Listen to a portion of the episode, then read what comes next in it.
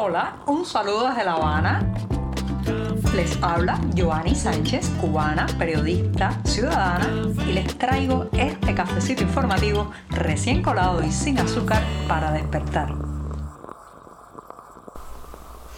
Viernes para despedir la semana informativa, viernes para contarles las noticias más importantes de Cuba en este 19 de mayo de 2023 y viernes para un buen sorbito de café amargo. Así que voy con este primer buchito del día. Después de este sorbito que me tomo además en una Habana que ha amanecido hoy soleada y muy muy calurosa, les cuento que mientras el mundo mira hacia Japón, donde se está celebrando en la cumbre del Grupo de los Siete, una cumbre que entre sus puntos más importantes tiene la condena al régimen de Vladimir Putin por la invasión a Ucrania y también probablemente un acuerdo para aumentar las sanciones contra Rusia a nivel internacional, pues mientras eso ocurre, tal pareciera que en La Habana estamos o vivimos en otra galaxia, ¿sí? El viceprimer ministro ruso Dmitry Chernichenko ha estado haciendo una visita oficial a la isla en la que ha anunciado una serie de acuerdos, migajas, prebendas y digamos de inyecciones económicas a Cuba que evidentemente están cerrando el abrazo de La Habana con Moscú están marcando una etapa de estrechamiento de todo tipo, no solamente diplomático, no solamente en el discurso oficial, sino evidentemente también en el, en el aporte, en, el apoyo ruso a la desvencijada, deteriorada e ineficiente economía de la isla. Ayer, por ejemplo, Chernichenko junto a otros funcionarios del Partido Comunista Cubano inauguraron, cortaron la cinta de la nueva empresa siderúrgica que lleva por nombre José Martí y que está enclavada en la conocida Antilla Acer, o sea, los, digamos en los predios de la Antilla Acer, una de las industrias más eh, eh, que en su momento fue más poderosas en la isla. Esto ha venido aparejado además con el anuncio de concesiones de tierra por 30 años de usufructo a los rusos, también eh, facilidades para tener tiendas y comercios en la isla, acuerdos bancarios y una serie, una serie de estrechamientos de, de manos que están indicando, reitero, la necesidad, las urgencias de La Habana en hacerse con divisas, hacerse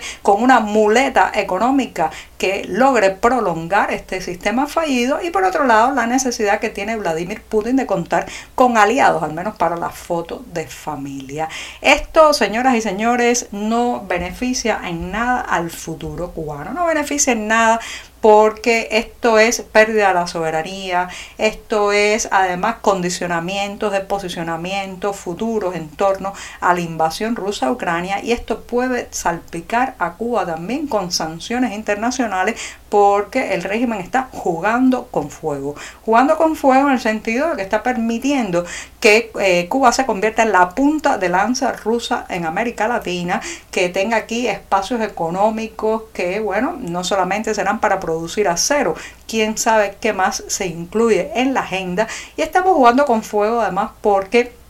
ponerse al lado ahora mismo de Vladimir Putin es ponerse al lado del imperialista, del invasor, del depredador de la soberanía de otro país. Esto no ayuda en nada, reitero, a la democracia, a la libertad de Cuba, ni siquiera ayuda a la economía realmente, porque ya sabemos lo que van a traer esos asesores rusos, van a traer eh, el capitalismo salvaje que saben hacer los comunistas, ¿sí? de los ex comunistas, eh, porque es un capitalismo salvaje donde los oligarcas cercanos al poder, a la seguridad del Estado y a la policía política son los que se forran de dinero mientras las diferencias sociales sigan aumentando, mientras la gente común sigue estando vigilada, controlada, con sus derechos cívicos recortados y ellos, bueno, millonarios. Eso es lo que va a traer, reitero. Estamos jugando con fuego y la irresponsabilidad de esta jugada es mayúscula. Hace mucho tiempo La Habana no hacía una jugada tan irresponsable como este acercamiento a Vladimir Putin.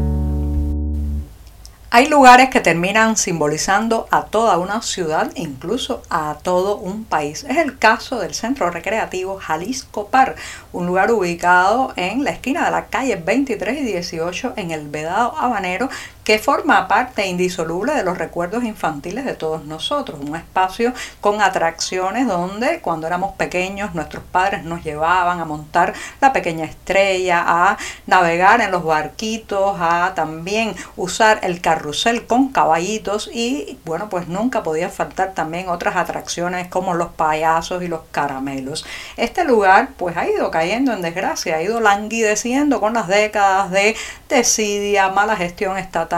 eh, falta de recursos, los aparatos se paraban uno a uno porque las piezas de repuestos nunca llegaban y así fue muriendo poco a poco el Jalisco Park, al igual que lo ha ido haciendo la economía cubana, al igual que lo ha ido haciendo poco a poco esta ciudad donde nací. Bueno, pues resulta que ahora si usted pasa por esa esquina habanera, verá que todo el lugar ha sido eh, desalojado, han desalojado todos los hierros oxidados, todos los aparatos que quedaban rotos, por cierto, y eh, se calcula que en breve una pequeña empresa privada tome el control sobre ese centro recreativo y lo intente recuperar, eh, devolver a la vida. Fíjense qué interesante porque esto es un símbolo de lo que está ocurriendo, los detalles de qué empresa privada es, cómo se llama el propietario, de dónde vienen las inversiones. No, eso no lo sabemos porque todo este proceso de licitaciones de espacios públicos se está dando rodeado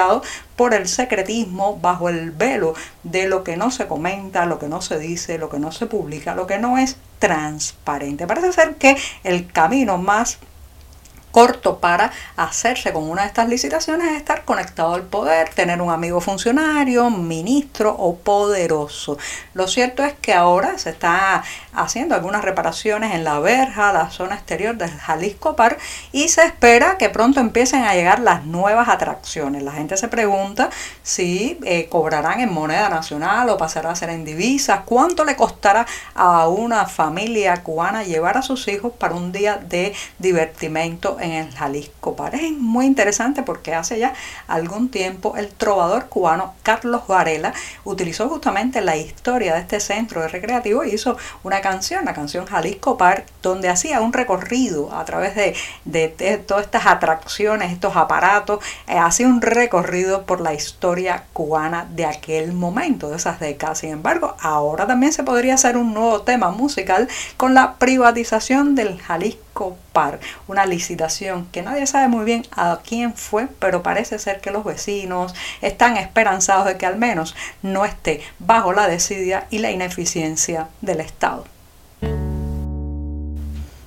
La protección en el trabajo es una de las grandes asignaturas pendientes en Cuba desde hace más de medio siglo. No se trata solo, señoras y señores, del el problema de la infraestructura, la crisis, ni siquiera tampoco del poco acceso eh, y la escasez de medios de protección en el trabajo. Hay algo más allá. Pienso que el hecho de que solo se permita un sindicato oficialista en el país, que es una polea de transmisión desde el poder hacia los empleados, del poder hacia el proletariado, hacen que, eh, bueno, pues el régimen se sienta con toda la impunidad del mundo de que la muerte, la minusvalía, las lesiones que sufra un trabajador en su área eh, de labor, bueno, pues no va a convertirse en una protesta masiva en las calles, es un reclamo público, en digamos un pliego de reivindicaciones del sector hacia el Estado o hacia los propietarios de la empresa donde ha ocurrido este incidente. Por ejemplo, esta semana la compañía canadiense Cherry International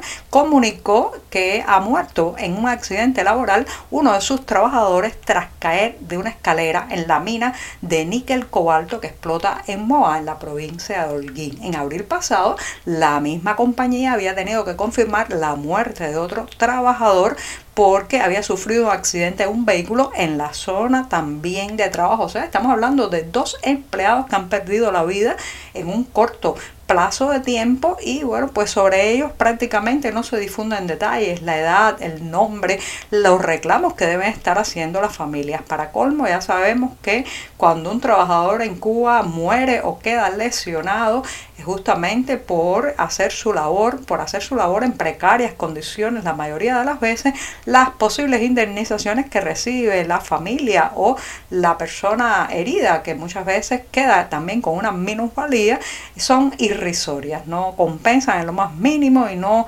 ayudan a tener una vida digna. Así que yo creo que esa combinación de crisis, de pauperación material, pero sobre todo falta de derechos laborales y falta de una representación sindical que tenga voz clara y alta, están jugando absolutamente en contra con la protección a los trabajadores en este país. Se termina el viernes y la semana informativa en este programa. Además, estamos viviendo días cargaditos de efemérides porque hoy, 19 de mayo, se cumplen 128 años de la muerte de José Martí. Y mañana, mañana 20 de mayo, estará el aniversario 121 de la fundación de la República de Cuba. Una eh, fecha que, bueno, pues va a conmemorarse en muchos lugares, menos en el interior de esta isla. Ya saben que esta se trata